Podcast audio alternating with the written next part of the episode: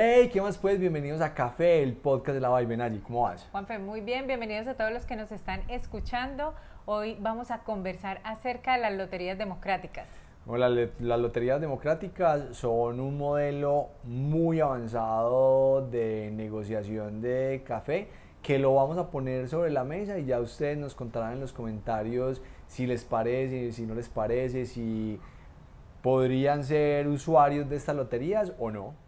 Juanfe, y me encantaría empezar por saber qué es una lotería democrática, pero antes quiero invitarlos a que se suscriban si nos están viendo en YouTube o si nos están escuchando en Spotify, Apple Podcast o Amazon Music. También suscríbanse que son todos bienvenidos. Una lotería democrática para los que estamos en el negocio del café, lo primero que tenemos que entender es que todo el café que se produce en la finca no es igual.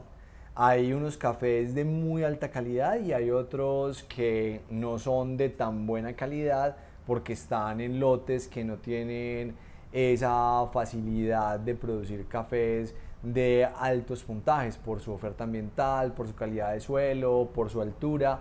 Y lo que plantea la Lotería Democrática es que cuando una finca o un productor tenga cafés excepcionales, que puede ser una gran parte de su cosecha, pues y se gana un concurso, se gana una subasta, pueda poner parte de ese café de su finca que no es de tan buena calidad haciendo parte de ese lote. Supongamos que un productor pone 2.000 kilos de café en un concurso y ese café tiene unos puntajes excepcionales pero la producción de ese productor no fue solo de 2.000 kilos, de kilos sino que fue de 2.500 kilos. Entonces la pregunta es, ¿qué hacer con esos 500 kilos que no tuvieron puntajes exorbitantes, pero que el productor los tiene? Pues lo que plantea la lotería es poner en ese lote esos 500 kilos.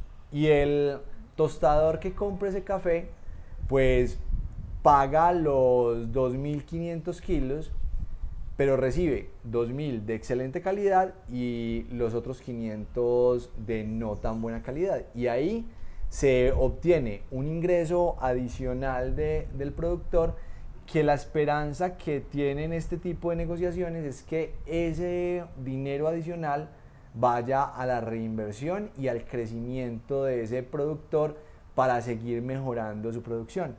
Pero acá hay un tema que creo que habría que evaluar y es aguas abajo del comprador de ese café si están dispuestos o no a pagar por ello. Porque, a ver, me pongo como consumidor final. Como consumidor final yo espero ir a una tienda de café de especialidad y si me están ofreciendo un lote de subasta, pues esperaría yo consumir el 100% de mi taza de café que sea del café de la subasta. Aquí ya se pone un nuevo elemento donde me dirían a mí, bueno, del 100% de tu taza de café, el 85-80% es de ese café de subasta el, y entre el 15 y el 20% es de un café de la misma finca, pero que no es ese café excepcional. Entonces, como coffee lover, tendríamos que preguntarnos si estamos dispuestos o no a hacer como ese cambio que propone este nuevo modelo.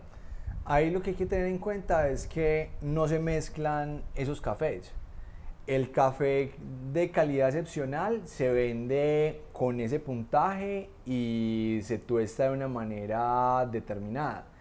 Y los 500 kilos que van adicionados ahí, que se pagan al mismo precio, pues se utilizan para otra edición o se utilizan para otra preparación o se tuesta para venderlo en combo se vende el café de la subasta que compraste, supongamos que compraste 250 gramos de ese café, pero va una, una bolsita de 200 gramos con el café que ganó la subasta y 50 gramos de el café de ese mismo productor, de esa misma finca, de una calidad inferior. Y podría ser un tema de marketing también muy interesante que es Mira, acá no estamos apoyando solo el café, sino que estamos premiando el esfuerzo completo de la finca para producir esos cafés, simplemente que es la realidad de un producto agrícola, que no todo sale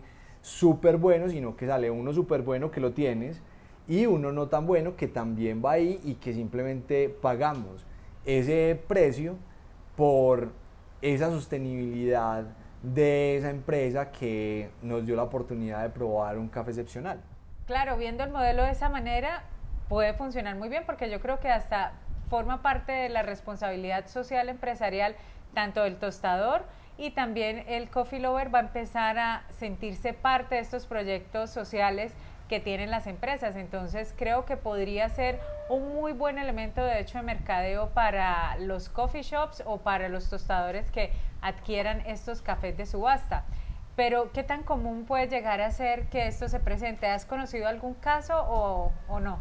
No, eso es una metodología muy disruptiva que en mi caso no he conocido ninguna lotería de este estilo, pero la idea de este podcast es que ustedes tengan todas las tendencias de lo último que está pasando en la industria y puedan decir que está interesante, está chévere, qué bacano explorar esa posibilidad para hacerlo en la zona donde producimos café o como tostadores implementar una subasta y empezar a explorar esa posibilidad porque la idea de la industria del café es esa, seguir evolucionando y seguir viendo cómo toda la cadena se beneficia de este producto que, que amamos y que nos da la posibilidad de trabajar muy bueno. Y yo creo que la industria se está moviendo tan rápido que también hace parte de las empresas empezar a revisar qué otras mm, líneas de negocio se pudieran dar o cómo podemos empezar también a implementar otros elementos a nuestros negocios de café que resulten atractivos para el cliente final. Entonces creo que esta podría ser una herramienta bastante interesante que podrían explorar al interior de sus empresas, a ver cómo la ven, qué tan afín o no puede llegar a ser dentro del modelo de negocio que tengan ustedes. Y recuerden que todas estas innovaciones, todos estos modelos, pues los estamos conversando permanentemente en Coffee Business y todos los suscriptores tienen acceso a todas estas metodologías con un doble clic para que puedan tener mucha más información y más argumentos para promover este tipo de iniciativas si es que les parece interesante. Esperamos que este episodio les sirva para elevar sus habilidades y acelerar los resultados de su negocio del café. Recuerden pasar la voz que si no son ustedes, son sus familiares o amigos que necesitan oír esta información que a diario compartimos aquí en Café, el podcast de la Vibe. Este espacio es de ustedes. Recuerden suscribirse, hacer las preguntas, hacer los comentarios. Ahí estamos abiertos en todas las redes sociales. Y bueno, les deseamos un excelente día y por supuesto muy felices cafés. Chao.